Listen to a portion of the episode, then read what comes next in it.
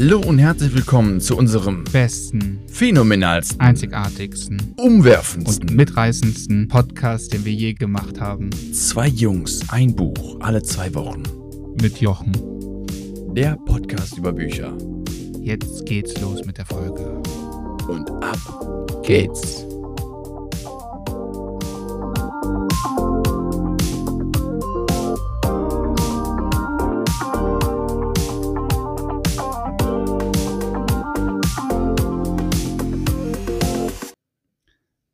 Hallo, herzlich willkommen hier zu einer Special-Ausgabe mal wieder von zwei Jungs ein Buch alle zwei Wochen mit Jochen und heute mal ohne Buch, denn wir wollen über was anderes quatschen, Daniel. Wir machen heute die Special-Folge Der Jakobsweg. Erst war es Harpe und jetzt kommt der Luki. ja, ähm, genau. Was soll man dazu noch sagen? Also, ich habe es getan. Ich habe mir einen Teil des Jakobswegs aufgehalst und dachte mir, nachdem wir das Buch in Folge 15 besprochen hatten und davor gelesen hatten, äh, ja, jetzt irgendwie kam es spontan dazu. Ja, doch mal selber so ein Stück. Wie, was heißt denn spontan? Man muss sich ja in irgendeinem Moment gedacht haben, so, ich gehe da jetzt den Weg, weil ganz ehrlich, für mich und auch für viele andere kam das recht plötzlich. ja, für mich auch. Ich bin ehrlich. Also wir haben das Buch gelesen, das war ja ungefähr knapp vier, äh, mittlerweile vielleicht sechs Wochen her, ich weiß es gar nicht genau. Aber wir haben das Buch gelesen, gehört, wir haben es besprochen und äh, ja, paar Tage später war es dann auch so, dass, dass mein Chef irgendwie auch sagte, ja, also ich hatte dieses Jahr irgendwie keinen Urlaub eingereicht, muss man ehrlicherweise dazu sagen. Dann hieß es, ja, Lukas, äh, es geht nicht, du musst auch noch Urlaub nehmen. Und dann hatte ich gefragt, was noch frei war. Und es waren zwei Wochen Anfang September frei. Da habe ich natürlich gesagt, die nehme ich. Alle meiner Freunde, die ich gefragt habe, die konnten zu dem Zeitpunkt nicht im Urlaub. Und dann dachte ich so ein bisschen irgendwie suspekt, aber das könnte jetzt auch ein Zeichen sein, dass ich jetzt einfach mal diesen Jakobsweg, glaube ich, mir davor vornehme. Also quasi ja, war der kurz gegoogelt. Oh. Äh, also quasi war deine Intention, ich nehme mir Urlaub, weil ich musste und dann aus mangelnder Mitfahrer hast du gesagt, okay, wenn ich irgendwas alleine machen muss, dann mache ich doch den Jakobsweg. Ja, genau. Irgendwie dachte ich, das bietet sich dann an. Also ich war noch nie allein im Urlaub, habe es schon öfter mal überlegt, bin ich ganz ehrlich, aber irgendwie macht man es ja dann doch nicht. Und ähm, dann dachte ich mir jetzt so, ja. Aber warum Jakobsweg. jetzt den Jakobsweg? Ja, wir hatten sehr davor gelesen. Es war wahrscheinlich schon so ein bisschen der Aktualität. Ich muss auch dazu sagen, zum Zeitpunkt war auch ein bisschen stressiger noch auf der Arbeit und äh, allen anderen Sachen, die man so nebenbei gemacht hatte, wo ich dachte, ach ja, so ein bisschen Resetting tut vielleicht auch mal ganz gut. Ähm, ja, so ist quasi der Gedanke geboren. Aber irgendwie, da war es noch nicht ganz fix, da bin ich ehrlich. Das war das erste Mal, weißt du noch, vielleicht, da, da war es das erste Mal, wo ich dann beim Joggen kam und sagte, ja, weißt du was, vielleicht mache ich das im September. Mhm. Aber da war ich noch nicht so ganz von der Sache überzeugt. Das kam irgendwie erst zwei Wochen später.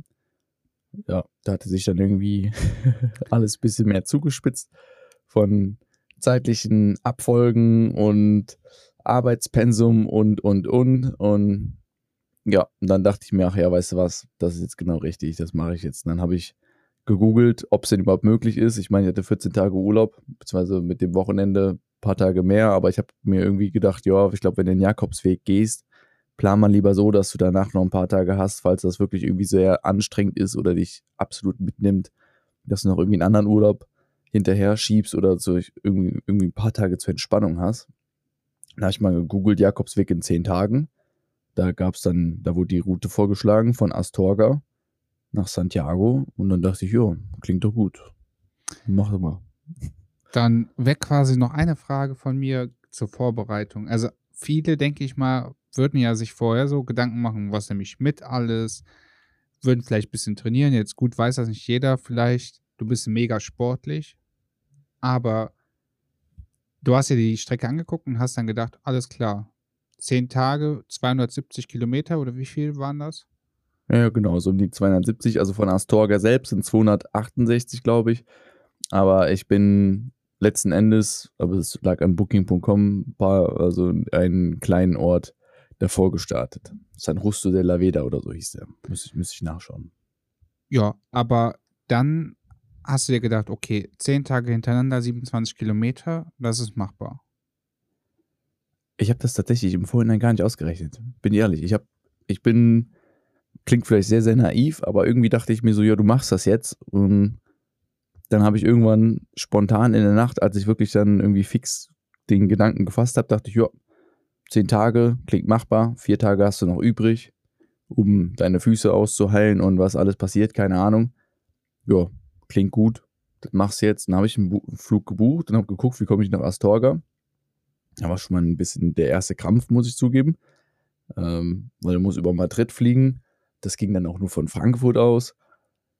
Ja, da habe ich aber einen Flug gefunden von Frankfurt nach Astorga. Habe dann irgendwo gelesen, da kannst du dann später mit dem Bus weiterfahren von Madrid, also sorry, von, von Frankfurt nach Madrid und von Madrid aus kannst du dann mit der Bahn nach Leon weiterfahren und dort mit dem Bus nach Astorga. Da dachte ich, ja, wird schon irgendwie machbar sein. Dann habe ich den Flug gebucht und dann war es irgendwie schon fix. Ja, dann nimm uns doch mal quasi mit zu Tag 1. Das interessiert mich fast schon am meisten. Den ersten und den letzten Tag. Aber als du jetzt angekommen bist, hast du quasi eine Nacht übernachtet und bist am nächsten Morgen losgelaufen. Ja, also die Anreise war schon komplizierter. Also ich hatte wirklich wenig vorbereitet. Ich hatte den Flug gebucht wie gesagt, ich habe nur mal geguckt, dass es einen Bus dann später gibt und eine Bahnverbindung, habe aber da auch nichts fix gebucht, weil ich dachte, das guckst du dann vor Ort, das schaust du dann mit Google, war ich irgendwie auf der sicheren Seite. Ich hatte ja noch nicht meinen Rucksack, also auch meine Packliste. Ich hatte dann irgendwie einen Instagram-Aufruf gemacht über meine Story, habe gefragt, hat irgendwer so einen Backpacking-Rucksack, den der mir leihen kann. Es war dann letzten Endes sogar so, dass meine beste Freundin äh, darauf reagiert hat, hat geschrieben, ja, ich habe doch einen, komm vorbei, schau dir den an hatte ich mir angeschaut. Es war so ein 70-Liter-Rucksack und ich dachte schon, ja, es ist lieb. Ich glaube, ich nehme den auch mit, so wegen dem emotionalen Werte quasi. Ne? Das ist ja irgendwie schon so diese Connection, dachte ich. Äh, ist ja ganz schön. Nimmst du dann den Rucksack, aber vollpacken werde ich ihn eh nicht. Kam dann letztendlich doch anders, haben doch voll bekommen. Er hat auch am Anfang 16 Kilo gewogen. Ja, war aber doch noch entspannt, so am Flughafen mit Rucksackreisen. Ist was komplett anderes gewesen. Kann ich nur empfehlen. Was die Hände komplett frei. War super, super entspannt. Habe ich dann als Gepäck aufgegeben. Kam in Madrid an und habe dann aufs Handy geschaut. Und dann wurden mir erstmal wurden mir zwei Routen vorgeschlagen von Google. Einmal mit, mit dem Taxi zum Fern, also vom, zum Fernbahnhof zu fahren oder direkt über die Metro und über Busse zu fahren ja, lag ein Unterschied von knapp zwei Stunden im Weg. Habe ich natürlich den kürzeren genommen und bin zum Fernbahnhof gegangen, beziehungsweise gefahren. Ja, da am Ticketschalter ist mir dann aber erstmal äh, das erste Mal quasi die erste Hürde ins Gesicht getreten. Äh, die, die Bahn war ausgebucht. Ja, im ersten Moment hieß es dann, ja, die nächste Bahn gibt es erst heute Abend, dass du ankommst um 23 Uhr. Da fahren die Busse nicht mehr, wo ich schon dachte, oh Gott, wie soll ich das dann machen? Dann habe ich auf Google eine Alternativroute mir angeschaut. Die hat dann auch nicht geklappt. Ich bin letzten Endes wieder zurück zum Bahnhof gefahren, habe gedacht, okay, komm, jetzt musst du den späten Bahn nehmen. Habe die dann gebucht, kam dann auch in Leon an. Die Busse fuhren wirklich nicht mehr und musste dann mit dem Taxi von Leon nach Astorga fahren. Das sind nochmal so um die, es war eine Stunde Fahrt. Ja, kam ich dann um 22 Uhr da in meinem ersten, äh, meiner ersten Herberge an. Aber es war ein Privatzimmer, also war relativ entspannt ja, so, so war der Tag der Anreise. Also es war, es war schon, äh, hätte ich mir leichter vorgestellt im Vorhinein, aber hatte schon irgendwie ja, einen gewissen Vorgeschmack auf das Abenteuer im Vorhinein gebracht. Und ja, genau, meine Frage von eben war, und dann am nächsten Morgen, wie war das dann? Ja, ich hatte dann erstmal gefrühstückt. Ich habe so abends im, im, Bett noch ein bisschen gegoogelt. Ich dachte so, ja, ich bin ja normalerweise äh, mache ich äh, Intervallfasten, sprich 16-8 ist das Konzept, 16 Stunden lang nichts essen und 8 Stunden lang essen. Das ist konkret dann bei mir im Rahmen von 12 bis 20 Uhr, dort esse ich. Äh, ist aber mehr aus Gesundheits- und Fitnessgründen. Aber da dachte ich mir schon so, hm, ich weiß nicht, ob das so sinnvoll ist jetzt beim Laufen. Du läufst so viele Kilometer am Tag. Nicht, dass man sich da dann irgendwie übernimmt. Äh, ich war ja auch alleine unterwegs. Dachte ich nicht, dass man da irgendwie kollabiert, denn dann liegst du da und dann hatte ich so gegoogelt, in, in, den Foren stand auch überall, nee, ordentliches Frühstück, das ist das Wichtigste. Und da dachte ich mir, okay, komm, dann brichst jetzt halt dein, deine Fastenregel und bin erstmal zum Frühstück gegangen um 7 Uhr. Ja, hab dann da so ein klassisches spanisches Frühstück genossen, also Tostada nennt sich das, Tostada mit, mit so Tomaten und Öl. Und dachte ich mir auch, okay, das äh, stärkt mich ganz gut und bin dann losgegangen. Meine erste Angst war, dass ich die Schilder nicht finde. War aber nicht so. Also direkt beim Rausgehen habe ich das erste Schild gefunden. Das sind diese blauen Schilder mit diesen, wie so eine Muschel, so mit gelben Strahlen war das. Das sind diese Schilder. Ja, genau, genau. Da ist so eine Jakobsmuschel mal drauf. Steht ganz oft steht das äh, Santiago äh, oder Camino oder The Raid of Camino. Hm, dann ist oftmals noch ein gelber Pfeil irgendwie da drunter. So, das sind so die, die Schilder, die oft in Straßennähe stehen.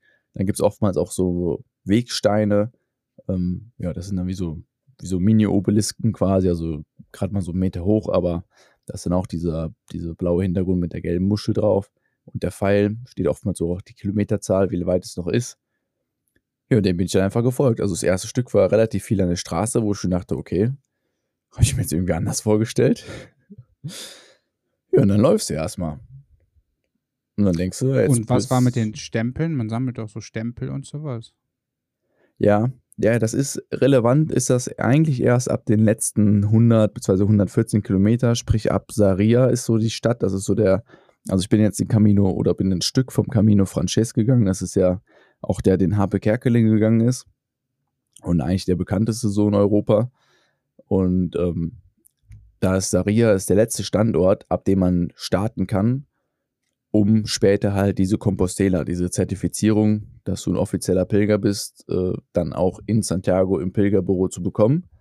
Und ab da ist es wichtig, dass du dann so Stempel sammelst auf jedem dieser Pilgerpässe, die du in den Touristenbüros, ich hatte jetzt meinen online vorher bestellt, bekommst. Da steht dann auch drauf, zwei Stück brauchst du pro Tag, aber du kriegst sie überall. Also du kriegst überall, fast auf dem Weg kriegst du Stempel. Also wenn am Stempel eine Bar ist, kriegst du an, an der Bahn einen Stempel. Wenn da eine Kirche ist, gehst du in die Kirche, dort stehen so Stempelkisten rum. Hast ja, du gerade gesagt, an einer Bar oder an einer Bahn? Nee, nee, an einer Bar. Also ich Bar jetzt gesprochen von wegen so Café, Bar, ah, okay. Bistro. Ja, ja. Und da sind die Stempel so. dann einfach, hängen die da und dann geht man selber hin und stempelt man sich die oder Ja, die? in vielen Fällen gehst du selber hin. Fand ich auch ein bisschen suspekt, weil du musst dann halt selber hingehen und dann dein, dein Datum halt drunter schreiben manchen Fällen wird es dann auch gestempelt, wenn du dann, da musst du vielleicht erstmal nachfragen, ob die äh, den sogenannten Stayo haben, einfach Spanisch für Stempel. Und ja, und dann hast du da dein Heftchen voll und dann stempelst du. Manche verfallen auch so ein bisschen zum Stempelwahn. Also ich habe da auch an manchen Tagen ein paar mehr Stempel gesammelt, einfach nur weil es irgendwie Spaß gemacht hat. ja, aber letzten Endes brauchst du nur zwei Stück und dann wird es dann später im Pilgerbüro wird das dann kontrolliert. Mhm. Ja, und dann ist Tag 1 umgegangen, Tag 2, Tag 3 und du bist wie viele Kilometer an den ersten Tagen gegangen? Also grundsätzlich im, im, auf der gesamten Reise bin ich im Durchschnitt 35 Kilometer pro Tag gegangen. Äh, hätte ich mir im Vorhinein auch nicht unbedingt, hätte ich es nicht so gedacht. Also ich bin früher angekommen, als ich es geplant hatte. Die zehn Tage habe ich nicht gebraucht. Ich war dann nach sieben Tagen und quasi zwei Stunden bin ich in Santiago angekommen. Ja, aber am ersten Tag war es schon mal so, da bin ich unverhoffterweise 41 Kilometer lang ja, gelaufen quasi. Äh, bin von Astorga nach, beziehungsweise San Rusto de, de la Veda nach äh, El Acebo, heißt der Ort. Davor ist diese Stelle, falls du dich noch daran erinnern kannst, wo äh, in dem Buch von Harper auch gesagt wird, da ist jetzt, da kommen diese Hunde und es ist dieses verlassene Stück und das ah, okay. ist diesen Berg hoch. Ja. Ja, ich hatte ja natürlich gar keine Ahnung. Ich habe auf dem Weg, da, da hatte ich schon meine ersten Pilgerfreunde quasi getroffen. Die kamen auch aus Deutschland, mit denen hatte ich ein bisschen gequatscht. Die sind nach Rabanal gegangen. Das ist der Ort vor diesem, vor dieser Hundestation. Da hatte ich auch eigentlich eine Unterkunft gebucht, aber ich war noch irgendwie, weiß ich, es war noch früh am Tag. Ich hatte noch so viel Energie, habe ich die kostenfrei stornieren können und dachte, komm, jetzt buchst du den nächsten Ort, also in Fonce Badon da wo diese Hunde sind. Ja. Ich hatte natürlich gar keine Ahnung, aber habt ihr natürlich aus Versehen, weil es Booking.com, ich will jetzt hier gar keine Werbung machen, aber ich hatte halt über das Portal gebucht und da wird ja immer automatisch vorgeschlagen, falls es in diesem Ort keine Unterkunft gibt, eine in der Nähe. Jetzt war es natürlich blöderweise so, dass die Nähe aus dem Portal El Acebo war, was nochmal 13 Kilometer hinter dem nächsten Ort lag. Also ich komme also dann von Sabador an und dachte natürlich so, ich meine, wir haben es ja schon gehört, dass das alles nur Mythos ist mit den Hunden. Aber ich komme da an und denke mir, ja, wo ist denn jetzt mein, meine Unterkunft? Und gebe es auf Google ein, in Google Maps und sehe, ja, Google sagt mir noch zweieinhalb Stunden musst du laufen. ja, und dann musste ich halt noch ein bisschen weiterlaufen. Und dann ja, kam ich am ersten Tag nach 41 Kilometern. Hast du es eher als Herausforderung genommen?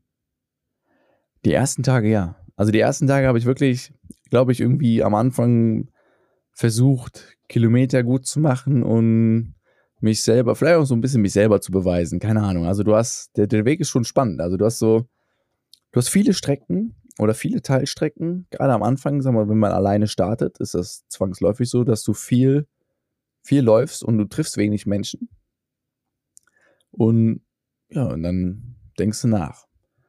Ja, und dann, ähm, ich würde ich würd behaupten, nach so Tag 1, weil es ist vielleicht im ersten Moment auch ein bisschen unangenehm, äh, kommt halt viel, viel auch wieder hoch, auch viel Emotionen, wo man, was man im Vorhinein, also habe ich nicht gedacht, dass so ganz viel auch von, von früher, also Dinge, die man vielleicht dachte, man hätte sie schon verarbeitet, kamen dann nochmal hoch aus dem Nichts heraus und äh, mhm. auch, man denkt über viel, viel auch über Menschen nach, die, die von einem gegangen sind und, und Situationen und vielleicht auch Sachen, die vielleicht mal nicht so schön waren und nicht so gut gelaufen sind. Und ja, das, das kommt so irgendwie komplett unkontrolliert. Also man macht das nicht bewusst. Und dann, glaube ich, war so eine die erste Schutzreaktion, dass du denkst, ja, ich laufe morgen noch ein bisschen schneller, komme schneller ans Ziel. Okay, aber hattest ja. du denn irgendwie Kopfhörer drin? Hast du Musik gehört oder ein Hörbuch oder hattest du gar nichts? drin. Ich hatte das, ich habe das wirklich ähm, am Anfang, ich hatte Kopfhörer mit. Äh, die waren auch immer so in greifbarer Nähe, so in der Hosentasche, wo ich auch dachte, ja, ja, wenn jetzt langweilig ist, hast du, dann hörst du Kopfhörer, aber schon irgendwie auf dem, am ersten Tag, als ich losgelaufen bin, nach der ersten Stunde, dachte ich, okay, komm, jetzt mach mal Musik rein. Irgendwie ist, ist die schon ein bisschen langweilig. Ja, und da habe ich Kopfhörer reingemacht, musste ich nach fünf Minuten raus. Und irgendwie, das hat sich nicht richtig angefühlt. Keine Ahnung. Also, du gehst diesen Weg auch in einer gewissen Weise, um sich mit dir selbst auseinanderzusetzen. Und dann hörst du Musik und was sich da doch irgendwie ablenkt. Also, ja. Ja, da habe ich die Kopfhörer rausgenommen. Über den ganzen Weg habe ich wirklich ein Hörbuch gehört. Immer so ein Stückweisen, ähm, wo ich dann gemerkt habe, Hörbuch hören war interessanter. Das war ein Hörbuch, was ich ja, bin ja ganz ehrlich, ich habe das ist auch eigentlich aus unserem Pod, aber ich habe das hier schon gesagt, ich warte ewig drauf, dass das Buch endlich drankommt. Ähm, es ist das äh, The Subtle Art of Not Giving a Fuck, also die Kunst des Draufscheißens. Und ähm, ja, das war das tat wiederum gut, weil es war so ein bisschen nachahmend wie ein Gespräch. Ne? Du hast nochmal wieder neue Gedankenanstöße bekommen. Und so, das tat dann zwischendurch schon mal ganz gut, aber also viel viel gehört habe ich jetzt, jetzt nicht. Nee, war, war viel ohne Kopfhörer. Und würdest, äh, jetzt klingt jetzt so, hat es irgendwie Erkenntnisse oder so? Ich meine, du hast ja schon gesagt, du hast viel über so Sachen nachgedacht, über Menschen und so, aber hast du dann irgendwie so einen Moment, wo du gesagt hast, der war irgendwie besonders nochmal oder waren das viele kleine? ja, gab, es gibt, gibt tatsächlich einige Momente. Also, ich habe ich hab auch wirklich jeden Abend äh, irgendwie Notizen geführt, weil es ist, ja, man denkt so, man läuft den ganzen Tag nur, aber es passiert unfassbar viel. Also kann man sich auch im Vorhinein gar nicht vorstellen, weil es ist auf diesem, auf diesem Weg ist es das, das, ein, das erste, was einem auffällt, ist, sobald du auf diesem Weg gehst, selbst Einheimische, die du triffst, die wünschen ja alle Brand Camino, die sind super freundlich, du bist da wirklich wie, wie so ein erwünschter Touri. Das ist ja ganz oft so, du gehst in Städte, dann oft heutzutage bist du ja auch sogar als Touri irgendwie nicht erwünscht. Aber da hast du echt gemerkt, so, ja, die, die wollten dich alle pushen, so, ja, weiter so, top, finden wir super, was du machst. Und dann triffst du andere Pilger. Jetzt war es so auch ein bisschen Corona-bedingt, habe ich äh, erfahren.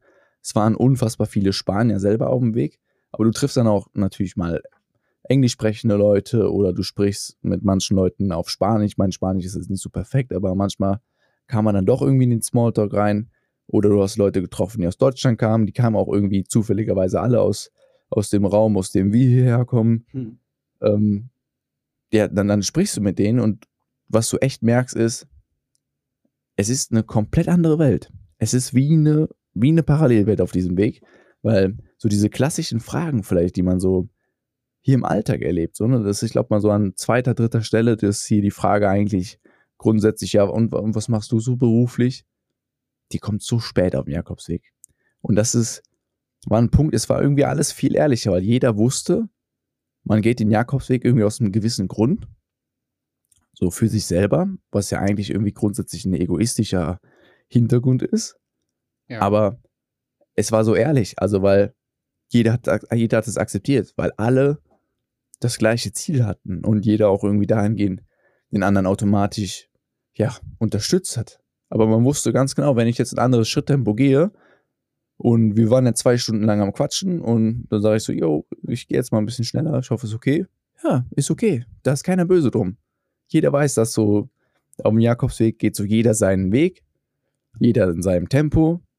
Und das war irgendwie in einer gewissen Weise eine Erfahrung, wo ich gesagt habe, spannend. Also das war am Anfang irgendwie was komplett Neues.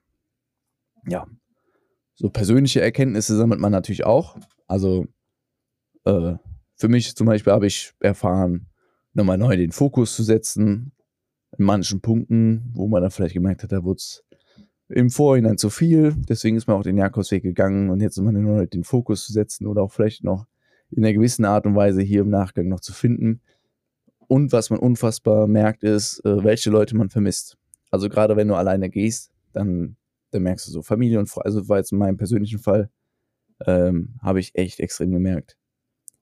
Familie und Freunde, was sie für einen Stellenwert haben und ja, äh, das, das war natürlich traurig in, in manchen Punkten, aber auch unfassbar schön, wo man einfach vielleicht manchmal gemerkt hat, ja, sollte man nie zu kurz kommen lassen und äh, sollte man sich, sich immer drum kümmern. Und hat einem aber auch irgendwie unterbewusst direkt natürlich so eine neue Kraft gegeben. Also es war schon, das waren schon so schöne Momente, wo man das einfach nochmal ganz, ganz klar gemerkt hat.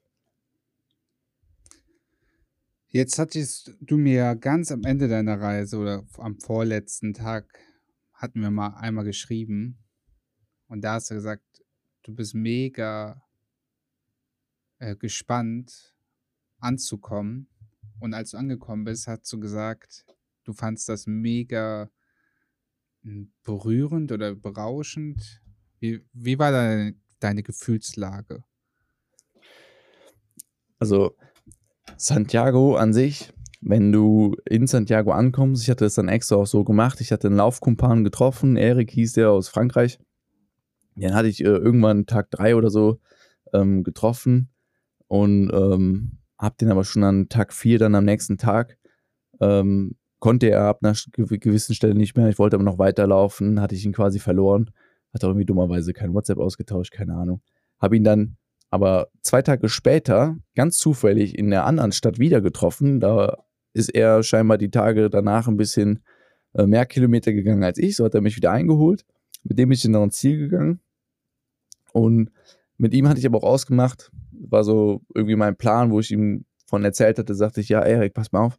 Mein Plan ist es, lass mal heute eine längere Strecke gehen. So, das ist diese nach, äh, die Stadt hieß Lavacoya. Ähm, ein, das ist zehn Kilometer vor Santiago.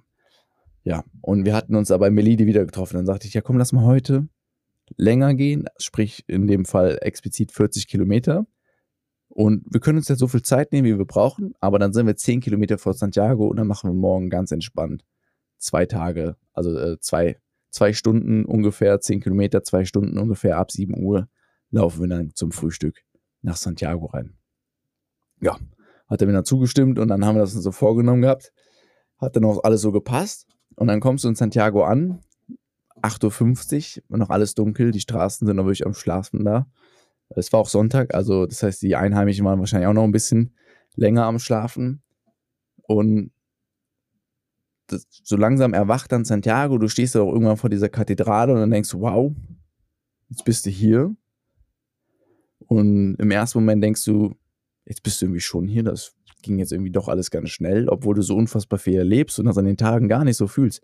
Hast du im Nachhinein das Gefühl, denkst, hä, das war jetzt ja wie einmal schnipsen, du bist da.